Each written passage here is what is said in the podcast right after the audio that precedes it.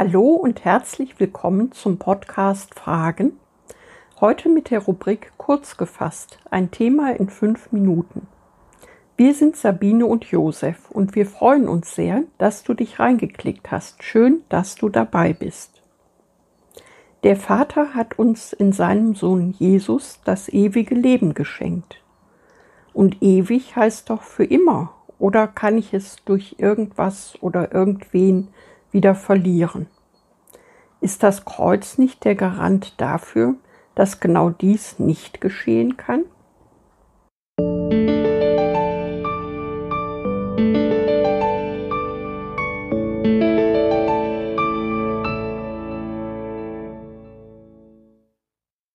Ewig heißt doch für immer, oder? Gedanken zum Römerbrief, Kapitel 6 Denn der Sünde sollt ist der Tod, die Gabe Gottes aber ist das ewige Leben in Christus Jesus, unserem Herrn. Römer 6, Vers 23. Liebe Mitchristen zitieren gerne den ersten Teil unseres Eingangsverses von Paulus, mit Vorliebe dann, wenn wir selbst gefallen sind.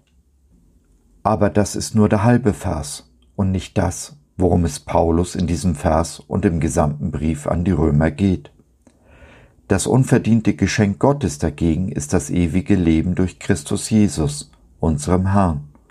So die eigentliche Aussage von Paulus im Vers 23 nach der Neues Leben Bibel. So halten wir auch den zweiten Teil unseres Verses den lieben Mitchristen entgegen und nicht nur ihnen, sondern auch dem Satan, der uns in unseren Gedanken wegen unserer Fehler anklagt. Wir haben durch Jesus, durch sein Opfer und indem wir es angenommen haben, das ewige Leben geschenkt bekommen. Was ist nun das ewige Leben?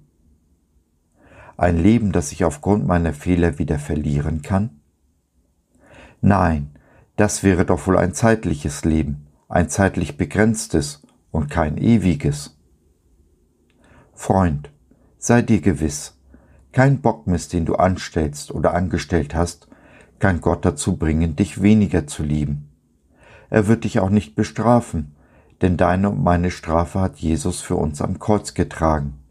Da ist nichts, was Gott uns vorhält. Sieht er uns? Sieht er nicht unsere Sünden, sondern die Sündlosigkeit seines Sohnes, der das endgültige Opfer für uns gebracht hat. Wir stehen also rein und heilig vor unserem Gott in Ewigkeit.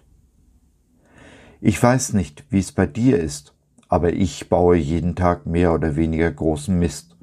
Manchmal auch richtig großen Bockmist, wenn ich mal wieder total lieblos zu meiner Frau bin, die Beherrschung verliere, laut werde und mich anschließend schmollen zurückziehe.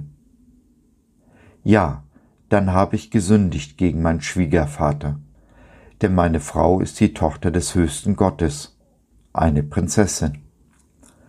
Aber egal, wie lieblos ich bin, es hebt die Liebe des Vaters nicht auf. Er wird mich zurechtweisen, sicherlich, aber nicht bestrafen.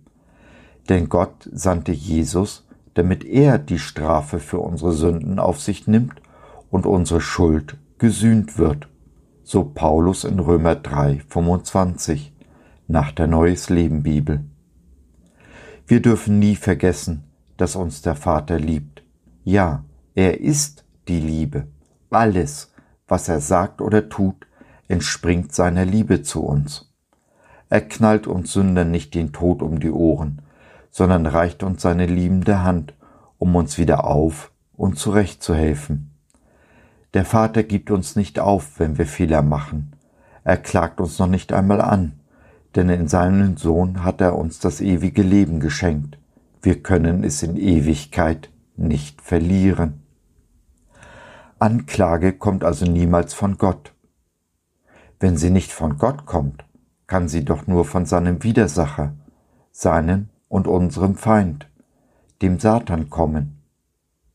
Was aber von diesem kommt, ist immer Lüge, denn er ist der Vater der Lüge. Lügen und damit auch alle Anklagen weisen wir vehement mit dem Blick auf das Kreuz zurück, damit sie sich nicht als vermeintliche Wahrheit in unseren Köpfen festsetzen. Das Kreuz ist das Ende aller Anklagen. Das ist die gute Botschaft, das Evangelium der Gnade und des Lebens in Ewigkeit, mit dem wir unseren Mitmenschen begegnen, sie verändern und freisetzen und damit diese tödlich verwundete Welt ein klein wenig besser hinterlassen, als wir sie vorgefunden haben. So, das war's für heute. Wir hoffen, du hattest Freude und konntest etwas mitnehmen. Wenn du noch Fragen hast oder mit uns in Kontakt treten möchtest, dann besuche uns doch im Web www.gott.biz. Hier findest du auch unseren Blog Fragen und unsere Community Jesus at Home. Schau rein, lass von dir hören, wir würden uns sehr freuen. Bis dahin, Sabine und Josef.